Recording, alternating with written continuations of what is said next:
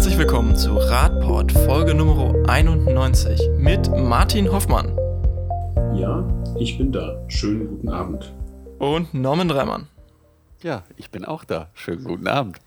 Wir sitzen natürlich immer noch im Homeoffice, also sehen uns leider gerade nicht. Äh, das wird natürlich alles schon bitterlich beweint und es gibt die, die schrillen Rufe nach endlich wieder Zusammenkunft, aber das wird wahrscheinlich noch eine Weile dauern. Ja. Davon ist auszugehen, ja. Ja. ja. Wie steigen. Äh, Na, in Sachsen-Anhalt sind ja Veranstaltungen bis äh, Ende August mit mehr als zwei Personen. Nee, das verboten, gilt ne? bundesweit. Aber Echt, das, ja? das sind Veranstaltungen, äh, Großveranstaltungen sind erstmal grundsätzlich verboten. Ja. Das war nur die Ausrichtung. Ja. Großveranstaltungen gelten übrigens ab 1000 Personen. Kleinere Veranstaltungen könnten unter Auflagen demnächst wieder ermöglicht sind. Aktuell ist aber noch die Zwei-Personen-Grenze. Also ja, Kontaktverbot. Unser, Podcast, unser Podcast ist ja eine Großveranstaltung. Da hören ja mehr als zwei Leute zu. Aber die sind ja nicht physisch anwesend. Das ist ja alles äh, mit mindestens anderthalb Metern Abstand. Sicher ist sicher. Wer weiß, was so über die äh, digitalen äh, Wellen so verbreitet wird. Okay, Aber haltet jetzt dann auch noch anderthalb Meter Abstand zu eurem Handy. Ähm, okay. Ja. Das kann auch helfen, um sich ein bisschen zu entspannen. Ähm, wir steigen direkt mit dem ersten Thema ein. Diese Woche endlich mal äh, kein Corona-Thema, dafür etwas, was auch in Corona-Zeiten gerade relevant ist, nämlich der Lieferverkehr. Viele Menschen haben jetzt in den letzten Wochen, als äh, die Läden weniger besuchbar waren, ähm, sich die Sachen liefern lassen, teilweise auch mit lokalen Lieferdiensten. Aber dennoch ähm, haben wir in den letzten Jahren beobachten können, dass der Lieferverkehr insgesamt zugenommen hat. Ähm, in der Regel keine sonderlich nachhaltige Variante, weil meistens wird das dann mit irgendeinem, ähm, ja, LKW oder sowas oder mit einem kleinen Transporter durch die Stadt gefahren und die blockieren dann häufig die Radwege, was bei uns ja schon ein häufig besprochenes leidiges Thema ist. Jetzt hat sich zum Beispiel die Stadt Dortmund aber mal eine clevere Lösung einfallen lassen, Martin.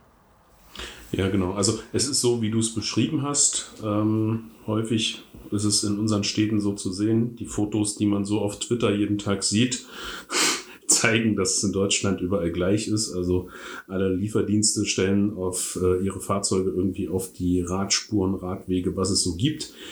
Ähm, ja, manchmal sogar auch Lieferverkehre eben noch mit größeren Fahrzeugen. Äh, da gucken wir dann nicht nur in Richtung Klimafreundlichkeit, sondern eben auch äh, Verkehrssicherheit ähm, in der Stadt. Und ja, und Dortmund ähm, macht jetzt einen Anfang wüsste jetzt im Moment keine andere Stadt in Deutschland. Ähm, ich glaube, in Hamburg hatten sie es schon mal versucht. Sehen wir Na, da läuft das, glaube ich, noch. Hm, da läuft das noch.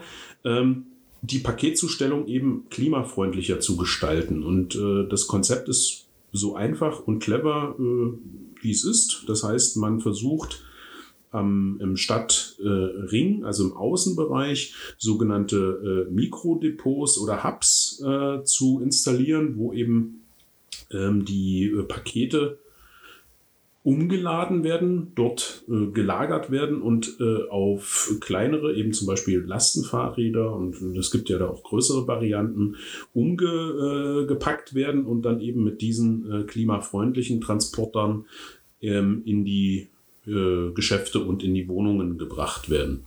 Und äh, das Konzept ist jetzt nicht neu. Aber Dortmund äh, versucht hier gleich das, äh, das richtig groß aufzuziehen und eben die komplette Innenstadt äh, emissionsfrei zu machen, also beziehungsweise die Innenstadt. Und ähm, ja, großartige Idee, also nicht nur in puncto, wie ich schon gesagt habe, Klimaschutz, sondern eben auch Verkehrssicherheit. Ähm, wer äh, mit einem Lastenfahrrad solche Dinge austrägt bzw. fährt, der ähm, kriegt dann eben auch die Perspektive mit, was ist Radweg, was ist Radinfrastruktur und ähm, ja, weniger CO2-Emissionen in der Stadt, mehr äh, Fahrradfreundlichkeit in der Stadt. Ich bin gespannt, wie das anläuft und wie schnell die das auch aufziehen werden. Ähm, und ob es eben auch dann andere Städte gibt, äh, die das nachvollziehen und eben ähnlich machen. Denn diese Klimaschutzmaßnahmen äh, haben ja viele Städte jetzt, beziehungsweise viele Stadträte beschlossen. Ähm, theoretisch ist das ein richtig gutes Mittel und ich bin wirklich gespannt, äh, wie viele andere Städte in Deutschland ähm, dem Beispiel folgen und das eben ähnlich aufziehen. Zumal es bei dem Thema ähm, doch auch einiges an Fördermitteln gibt über die EU und auch über äh, die Bundesministerien eigentlich eine gute Gelegenheit, ähm, da wirklich ähm, was für den Klimaschutz und für die Verkehrssicherheit zu tun. Und ich glaube, es kommt auch den, dem einen oder anderen Fahrer entgegen, weil das verliert man, glaube ich, dabei immer ein bisschen aus den Augen. Ähm, manchmal werden diese Fahrzeuge ja relativ groß, mit denen ausgeliefert wird. Und dann fahren diese Fahrer in irgendwelche Innenstädte. Die können jetzt gar nichts dafür, müssen aber irgendwo hin mit ihrem 40-Tonner oder 7,5 Tonner. Und äh, eigentlich wäre es eben gut, wenn es eine Möglichkeit gäbe, es umzuladen. Das würden, glaube ich, alle Beteiligten gar nicht schlecht finden, weil auch für den Fahrer von dem Fahrzeug ist es sehr schwierig, weil wir wissen, wie die Innenstädte aussehen. Und wenn ich da versuche, meinen 40-Tonner irgendwo hinzustellen, dann kann ich den im Regelfall nur so abstellen, dass es nicht positiv wahrgenommen wird und äh, wie das hier Dortmund auch macht, an einer großen Straße im Endeffekt äh, auf einem Parkplatz diese äh, Mikrodepotfläche einzurichten, ist meiner Meinung nach ein richtig sinnvoller Weg, weil man dann eben aus dem Großen ins Kleine und dann kleinteilig ausliefern kann, was relativ unproblematisch für alle Beteiligten ist. Das ist ja die bekannte letzte Meile, die immer so ein bisschen genau. problematisch genau. ist in der Zustellung. Und ich glaube, das würde sich vom Konzept her, das Konzept ist ja nichts Neues, wir sehen es teilweise auch schon in New York, wo es, glaube ich, erprobt wurde. Ähm, das würde sich ja super mit diesem lokalen Online-Shopping, was wir vor zwei Wochen schon mal besprochen hatten, verbinden lassen. Also so dann auch genau. zentrale Verteilungshubs für Lokalgeschäfte zu schaffen und damit, glaube ich, ist das super kombinierbar. Also Versandhandel ist jetzt nicht grundsätzlich das Schlechte, nur auch für die lokale Wirtschaft dann. Ja, also Versandhandel muss man ja auch sehen. Also ähm, man betrachtet das ja im Regelfall immer nur als äh, Lieferung an Privathaushalte, aber gerade in der Innenstadt reden wir bei Versandhandel auch oder Versendern, selbst DPD oder UPS beliefern die Läden auch in diesen äh, äh, Innenstadtbereichen. Also da fahren eben die Fahrzeuge vor und liefern es an. Ähm, das ist für die im Prinzip die Warenhaltung und ihre Bestellung Ware, die kommt, die sie dann später verkaufen und da muss man eine vernünftige Lösung finden die für alle funktioniert. Und äh, das würden, glaube ich, der ein oder andere Einzelhändler auch nicht schlecht finden, wenn das dann ordentlich angeliefert wird und da eben nicht so ein Riesenfahrzeug vor der Tür steht. Ja, natürlich. Ähm, eine Sache, die wir, die steht jetzt so auch nicht im Text, ähm, wie Umsetzung konkret erfolgt, das äh, wissen wir noch nicht. Aber ähm, wir haben ja vorhin äh, das Bild nochmal beschrieben, das uns, äh, das sich täglich in unseren Innenstädten bietet. Da ist dann eben das gelbe Fahrzeug, das braune Fahrzeug, mehrere weiße Fahrzeuge mit verschiedenfarbigen Aufschriften. Ähm, das ist natürlich auch die Möglichkeit, äh, Lieferdienste zu bündeln. Ne? Das ist sicher ein schwieriges Thema, dass man sich dann da eben absprechen muss. Aber es ist natürlich äh, auch noch ein Unterschied, ob jetzt ähm, da ähm, diese Tour, an dem bestimmte Geschäfte und, und Privathaushalte liegen, eben ein Fahrzeug macht, was genau. eben verschiedene ähm, Versanddienstleister äh, bündelt oder ob jeder Versanddienstleister eben einmal vor dieser Haustür hält. Mhm. Das ist ja nochmal ein ganz, ganz anderes spannendes Thema, was ich ja möglicherweise, wie gesagt, das steht, dazu steht jetzt hier nichts im Text, was man aber da eben dann auch mit, mit einbinden könnte. Hm, theoretisch können da ja auch äh, Städte eine Lenkungsfunktion einnehmen. Also man könnte richtig, ja sagen, äh, sorry, hier Versandhandel darf beispielsweise ja. gar nicht mehr in meiner Stadt fahren oder parken. Das wäre natürlich ja. eine Möglichkeit. Dann kann ich sagen, ich habe hier dieses zentrale Hub, da könnt ihr es abladen und dann gibt es einen lokalen genau. Äh, Verteildienst der das dann weitermacht. Also das ist natürlich jetzt utopisch gerade erstmal noch aus der aktuellen Position, aber daraus könnte man langfristig natürlich nachsenken. Also weil ja, das, das, sind öffentliche Flächen, die genutzt werden und die aktuell nicht unbedingt mit dem kompletten Einverständnis der Gemeinschaft genutzt mhm. werden. Und das macht ja auch nur Sinn, weil am Ende geht es darum, eben so wie Martin es ja beschreibt, rein wirtschaftlich Ressourcen zu sparen und Dinge kleiner und schmaler zu machen. Und natürlich ist es so, dass was beschrieben wird, dass eben drei Dienstleister kommen und den Laden beliefern und jeder bringt irgendwie ein oder zwei Pakete vorbei. Das kann ich auch mit einem Fahrzeug mit einmal machen. Und da muss es auch vielleicht gar nicht so ein Fahrzeug sein, was da dreimal vor der Tür steht. Also vielleicht gibt es ja äh, Zuhörende, die sich so ein bisschen mit der Logistikbranche auskennen, vielleicht auch so ein bisschen mit der äh, wirtschaftlichen Seite davon. Ähm, vielleicht, mich würde das schon interessieren. Es gibt da definitiv äh, auch ähm, wirtschaftswissenschaftliche Untersuchungen dazu. Also ich könnte mir gut vorstellen, dass das sich letztlich sogar für die Dienstleister rechnet. Ja. Wenn man vor Ort dann eben schaut, äh, wer macht jetzt welchen Weg, wie teilen wir uns das auf. Ähm, und äh, ja, sicherlich liefern wir dann jetzt nicht mehr an jeden Laden und nicht an jedem Laden gibt es das gelbe, das braune oder was weiß ich Fahrzeug ähm, dass es sich aber letztendlich dann doch auch rechnet, weil man Wege einspart und Kosten damit. das fände ich schon spannend. Gut, ja. wir kommen mal zum nächsten Thema, auch wenn das ganz spannend ist. Ähm, wir schauen uns mal in konkrete Auswirkungen von äh, Aktionen aus der Vergangenheit, die schon erfolgreich umgesetzt werden. Da geht es nämlich darum, wenn man Radwege baut und die ordentlich baut, dann kommen plötzlich auch Radfahrende. Gleiches ist mir ja schon für Straßen. Norman.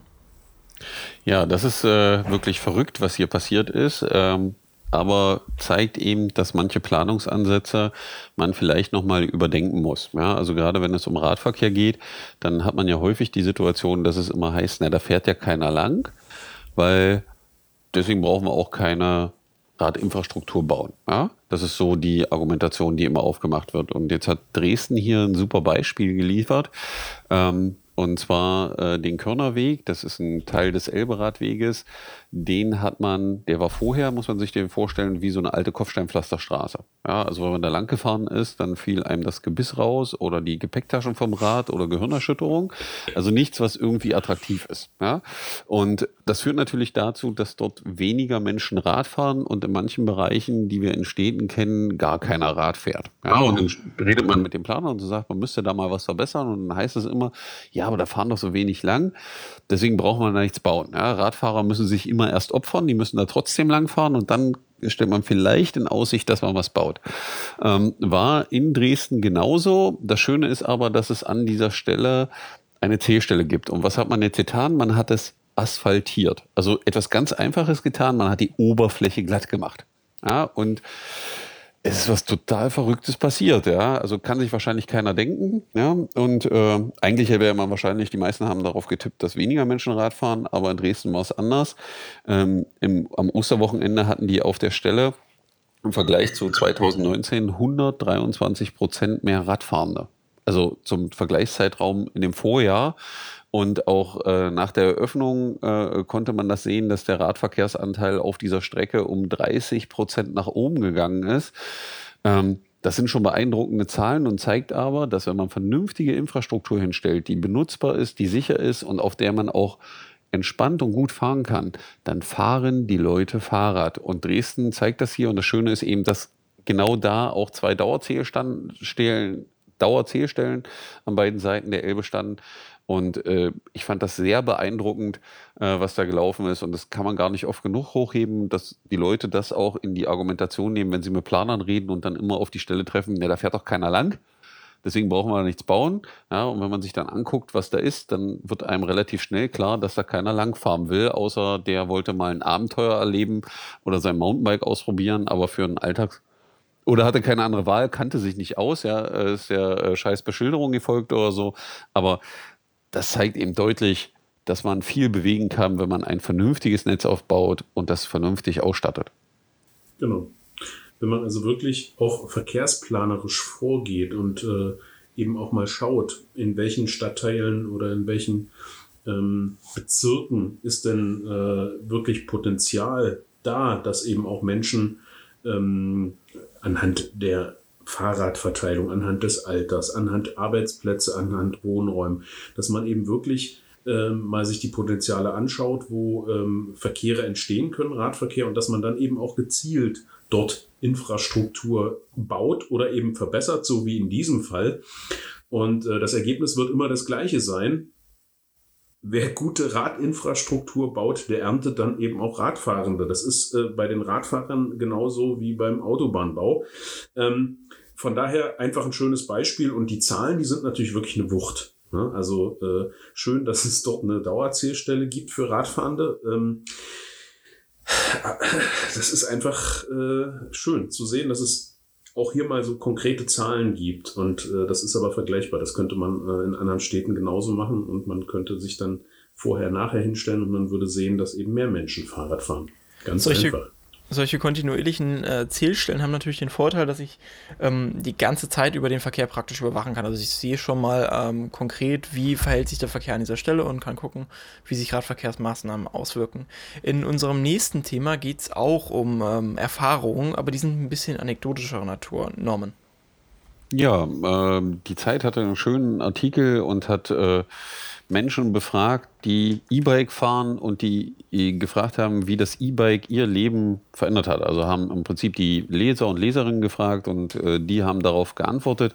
Warum hat man das getan? Weil ja dem E-Bike immer so ein bisschen naja, sowas Anrüchiges noch manchmal äh, unterstellt wird. Ne, das Umi-Fahrrad, ne? So da, genau, das brauche ich ja nicht, aber die, Uni. die Schummler, die Faulen, die nicht selber treten wollen und so weiter.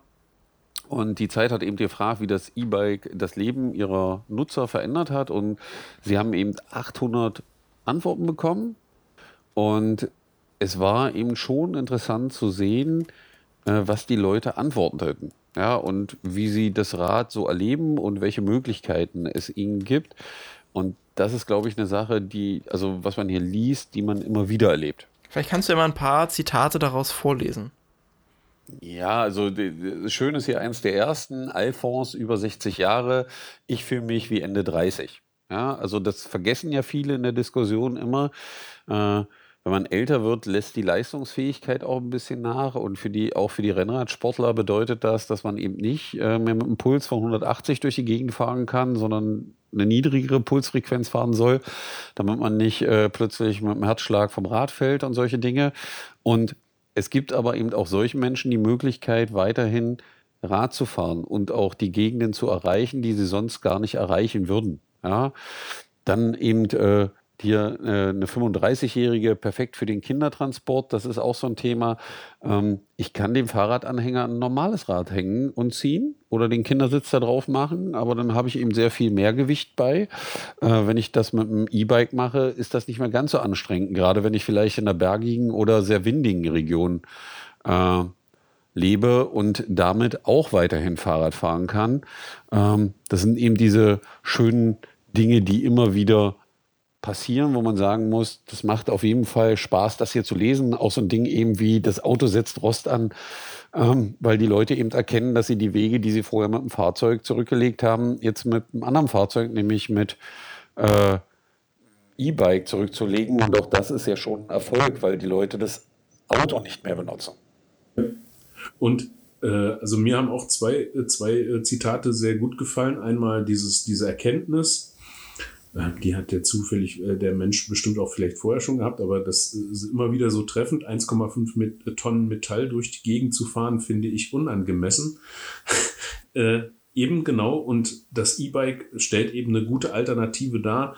Die Hemmschwelle äh, ist ein bisschen niedriger als bei einem in Anführungsstrichen normalen Fahrrad und ähm, deswegen schon ein ziemlich ideales Verkehrsmittel. Und ähm, eins fand ich dann auch noch sehr treffend was wir ja als, als Lobbyverband für die Radfahrenden immer wieder sagen. Ein äh, 38er, 30-Jähriger meint hier, es wäre toll, wenn die Verkehrspolitik das E-Bike mitdenken würde. Also hier geht es natürlich speziell um das E-Bike. Wir meinen natürlich immer den Radverkehr insgesamt, aber es zeigt, die Gruppe derer, die diese Perspektive, die radfahrenden Perspektive einnehmen, die wird natürlich größer. Und das kann sich letztendlich ja nur positiv auf die Verkehrspolitik auswirken. Je mehr Stimmen laut werden, dass eben an der Stelle, an der Stelle, an der Stelle Radinfrastruktur einfach schlecht ist oder nicht vorhanden, aber es welche braucht, desto besser ist es doch. Und äh, ja, deswegen fand ich das sehr gut und treffend und auch ermutigend. In unserem nächsten Thema geht es auch um Stimmen, die, sie, die laut werden dafür, dass sich was für den Radverkehr verbessern muss. Wir kommen jetzt inzwischen in unseren Magdeburg-Abteil und schauen uns an, was da so in den letzten Wochen passiert ist. Tatsächlich ist das sogar einiges. Wir werden aber heute nur einen kleinen Ausschnitt davon besprechen können und den Rest verschieben wir einfach in die nächste Folge. Wir sind ja nächste Woche auch wieder da. Jetzt geht es erstmal konkret um zwei Aktionen der Initiative Magdeburger Radkultur, ähm, der wir hier als Disclaimer natürlich auch angehören, beziehungsweise die wir äh, auch mit unterstützen. Norman. Ja, über was wollen wir als erstes reden, Marco? Ach, ich finde eigentlich, wir gehen chronologisch vor, oder? Also zuerst ähm, gab es ja da jetzt ein paar Neuigkeiten über die äh, Wasserfallbrücke im ähm, Ach so, Stadtpark. Ja.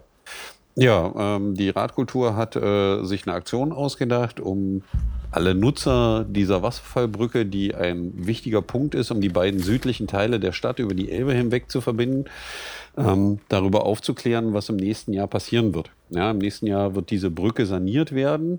Wer sich in Magdeburg auskennt, die nächste Brücke, die dann weiter nördlich ist, wird neu gebaut und da wird eine große Baustelle sein. Daneben ist zwar noch eine Brücke, aber die ist äh, in einem sehr schlechten Zustand. Das heißt, für Radfahrende bedeutet das auf dem Fußweg entweder mitfahren, der extrem eng ist, oder auf der, Stra auf der Fahrbahn fahren, wo die Straßenbahnschienen mitlaufen. Was eigentlich aber auch heißt, du müsstest, also da wird ja daneben eine Brücke gebaut. Das heißt, du müsstest erstmal über diese ganze ähm, Genau, du musst erst durch die Baustelle ganze drüber. Baustelle durch, dann musst du über die Brücke drüber weg, die keine Infrastruktur für Radfahrende hat und nur zu Konflikten führt. Also entweder mit, Also mit dem Lastenrad kommt oder man da mit dem gar nicht durch. Autoverkehr, genau. Und wir bedenken, dass man vielleicht auch da noch Abstand halten muss, vielleicht wegen Corona. Wir wissen wird ja nicht, das- schon schwierig. Und äh, die Radkultur hat eben darüber aufgeklärt, dass 2021 diese Brücke gesperrt sein wird und als Verbindung gerade in, vom Frühjahr bis in den Sommer rein nicht zur Verfügung stehen wird und man eben einen großen Umweg fahren muss, dann die andere Brücke nutzen muss, die eine sehr schlechte Infrastruktur hat und hat im Endeffekt mit äh, Sprühkreide diese Informationen auf beide Seiten der Brücken gesprüht und das, was wenn man dort lang lief, gesehen hat, war, dass doch der ein oder andere sehr erstaunt geguckt hat über diese Informationen, weil natürlich in das Ratsinformationssystem einer Stadt guckt jetzt nicht jeder rein. Die Stadt macht damit auch nicht groß Werbung, dass diese Brücke äh, auch noch saniert werden muss, während man eine andere Brücke baut. Und deswegen war es gut, da die Bürger mitzubringen und auch den Hinweis zu geben, dass es vielleicht eine mögliche Ausweichoption gibt, weil zwischen diesen besprochenen Brücken gibt es noch eine ganz alte Brücke, die steht da, das ist eine Eisenbahnbrücke, die seit. Ich glaube aber, die äh, ist sogar tatsächlich jünger als die Anna-Ebert-Brücke, oder? das kann durchaus sein, aber die steht da seit 20 Jahren ungenutzt äh, äh, rum. Da sind noch die Eisenbahnschienen drauf, ist abgesperrt, wuchern Bäume drauf. Das könnte man alles runterräumen und eine Behelfsbrücke machen und die den Radfahrenden und Fußgehenden zur Verfügung stellen. Das wäre eine vernünftige Alternative und man hat im Endeffekt angefangen, den Leuten mal frühzeitig zu erzählen, weil das Problem ist ja sonst immer vor dem Bürger stehen, sie kriegen das mit, wenn die Brücke gesperrt ist. Und dann hast du Politikverdrossenheit, weil du denkst, Genau. "Hö, hier, warum Und passiert dann das heißt vor es, meiner na jetzt können wir sowieso nichts mehr machen, da hätte da mal viel früher kommen können. Und deswegen fand ich das cool von der Radkultur, dass sie sich des Themas angenommen haben und die Menschen im Prinzip jetzt so zwölf Monate vorher auf das Problem hingewiesen haben. Und jetzt gucken wir mal, was sich entwickelt. Wir werden das ja sicherlich äh, auch hier begleiten, wenn es da Neuigkeiten gibt. Genau. Sollten wir nochmal erklären, was die Magdeburger Radkultur ist? Wenn du dich nochmal kurz dazu berufen fühlst und du das in 30 Sekunden kannst, ansonsten gibt es dazu einen Podcast, äh, auf dem wir da auch zugemacht haben. Dann würden wir darauf verweisen. Also einfach, dass es eine Bürgerinitiative ist, letztendlich mit vielen Aktiven, die äh, durch schon einige coole Aktionen hier in der Stadt äh, Aufmerksamkeit erregt haben. Und äh, ja, eben nicht zuletzt mit diesen Aktionen. Wir haben ja jetzt noch eine, die wir besprechen, ähm, ja immer wieder für Aufmerksamkeit fürs Thema sorgen und äh, vielleicht, nicht nur vielleicht, sondern eben auch Bewegung in der Stadtpolitik erzeugen. Da du jetzt gerade schon das nächste Thema angesprochen hast, würde ich dich dazu einladen, direkt das nächste Thema vorzustellen, so auch aus Ja. persönlicher Nähe. Du kannst wahrscheinlich äh, Ja. dorthin gucken noch. Stimmt, genau. Ja, ja, ich sehe das äh, morgens immer, wenn ich, also wenn ich jogge, dann komme ich immer an der einen Stelle auf jeden Fall vorbei. Es geht um die Goethestraße, die ja seit, äh, jetzt könnt ihr mich gerne verbessern, im September, September, ja, letzten Jahres, also 2019, endlich ähm, Fahrradstraße ist. Das heißt also, Fahrräder haben Vorrang. Ähm, und äh, ja, die Radkultur hat sich äh, mit vielen Aktiven dort jetzt ähm, positioniert zu bestimmten Uhrzeiten. Ich weiß es gerade nicht, könnt ihr mir gerade noch gleich nochmal helfen. Und hat gezählt, wie viele Radfahrende denn dort ähm, vorbeigefahren sind. Und äh, also auf der einen Stelle, wo ich jetzt heute Morgen nochmal geguckt habe, steht, glaube ich, 280. Das ist äh, an der, äh, vom, am Eingang von der, von, der, von der Olfenstädter Straße. Auf der Gegenseite weiß ich es nicht genau. Und dort hat man eben öffentlichkeitswirksam mal die äh, Radfahrenden gezählt. Das ging dann auch in die sozialen Medien, um einfach mal zu zeigen, was, wie groß die Anteile jetzt mittlerweile sind. Sollte man vielleicht auch nochmal machen, um äh, noch eine zweite Stichprobe zu haben, aber eben einfach die Bedeutung dieser Straße zu zeigen und die Bedeutung, dass es eben ähm, eine Fahrradstraße jetzt ist, insbesondere im Hinblick darauf, dass die Stadtverwaltung das ja jetzt erstmal so als, wie soll ich sagen, Fahrradstraße auf Probe gemacht hat. Und ähm, ja, auch das einfach großartig, auch toll inszeniert, gut gemacht mit den, mit den Kreidestrichen auf dem Fußweg und auch die Fotos, die es dazu gab auf, äh, auf den, in den sozialen Medien. Ja, großartig, einfach großartig. Ich komme dann direkt mal nochmal mit den Zahlen genau rein. Also rund ums Osterwochenende wurde an, äh, zu drei verschiedenen Zeiten mal gezählt in der Straße. Insgesamt kamen wir dabei auf 717 äh, Fahrräder innerhalb von 4,5 Stunden. Das heißt so im Schnitt waren das alle 40 Sekunden eine Person auf dem Fahrrad, die da lang gefahren ist. Ähm, das ist natürlich jetzt vielleicht auch ein bisschen dem geschuldet, dass noch mehr Menschen jetzt gerade Rad fahren müssen, weil auch der ÖPNV äh, nicht so seine Hochzeiten erlebt. Aber ähm, das sind schon ordentliche Zahlen. Das spricht ja dafür, dass es eine relevante Straße für den Radverkehr ist. Nochmal, um es kurz einzuordnen, gezählt wurde am Samstag, 11. April ähm, im Nachmittag und dann nochmal am Dienstag, den 14. April, also direkt nach Ostern, dann in Morgens- und Nachmittagsstunden. Ja, Norman, möchte vielleicht noch was ergänzen? Ja, das Schöne ist einfach, dass es dadurch mal sichtbar wird. Also das war wirklich das Gute an der Aktion, weil so ein Auto fällt einfach auf, so ein Radfahrer geht einfach mal unter. Ähm, aber das ist ja, die Zahlen geben ja das wieder, was wir auch erleben, wenn wir dort an der Straße stehen. Ähm, wie viele Radfahrer doch inzwischen die äh, Fahrradstraße nutzen. Und das zeigt auch, dass man gerade bei solchen Dingen eben der Sache ein bisschen Zeit geben muss, um sich zu entwickeln, damit sich alle dran gewöhnen. Es gibt ja auch äh, bei der äh, Fahrradstraße immer noch Diskussionen, verständlicherweise, um Vorfahrt und Verhalten von Autofahrenden. Gab es auch lustige Bilder, die äh, ich auf Twitter und Facebook noch gesehen habe. Aber gefühlt wird es besser zur vorherigen Situation, wenn man es als Radfahrer selber nutzt, die Straße. Und das ist das Wichtige, dass es mhm. sichtbar gemacht wird. Also mein Empfinden. Also, also mein Empfinden ist halt immer noch, dass es extra. Also ich war ja auch da, um dann Fotos zu machen. An der Stelle nochmal der Hinweis: Natürlich haben dort mehrere Personen gezählt, aber es waren immer nur zwei zusammen und die haben auch den nötigen Abstand gehalten. Ja.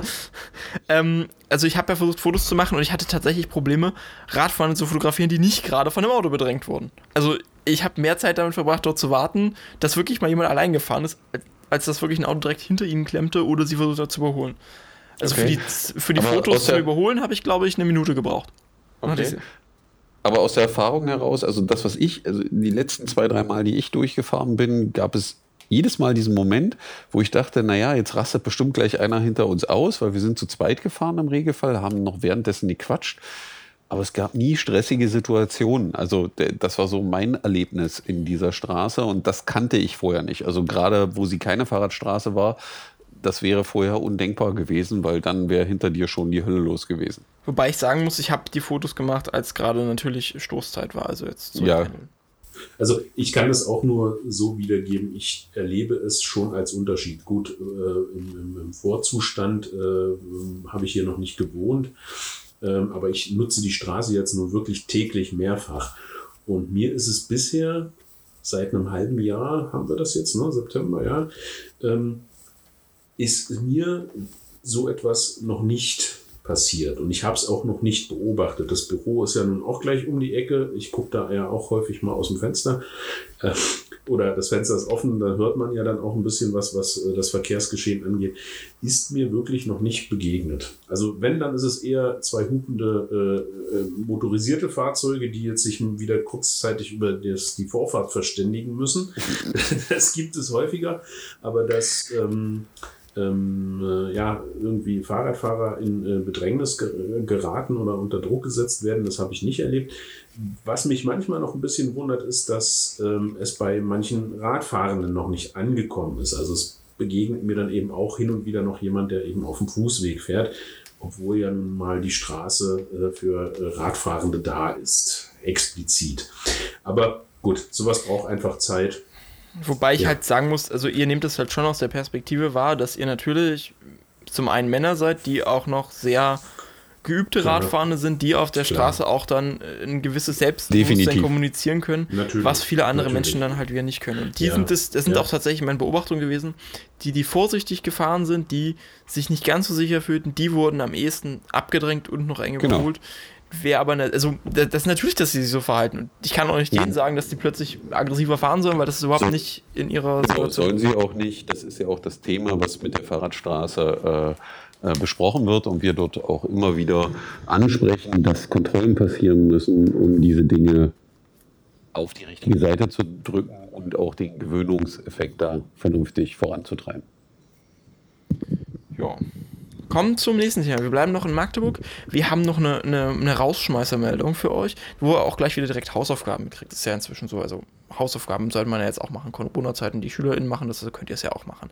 Ähm, genau. Der ADFC Magdeburg hat sich ein neues Projekt ausgedacht, äh, bei dem sich BürgerInnen an einer, naja, empirischen Datenerfassung beteiligen können. Es geht darum, das ähm, Magdeburger Radwegenetz mal wirklich zu erfassen. Welche Qualität hat es eigentlich? Die Stadt behauptet ja, sie habe über 500 Kilometer Radwege.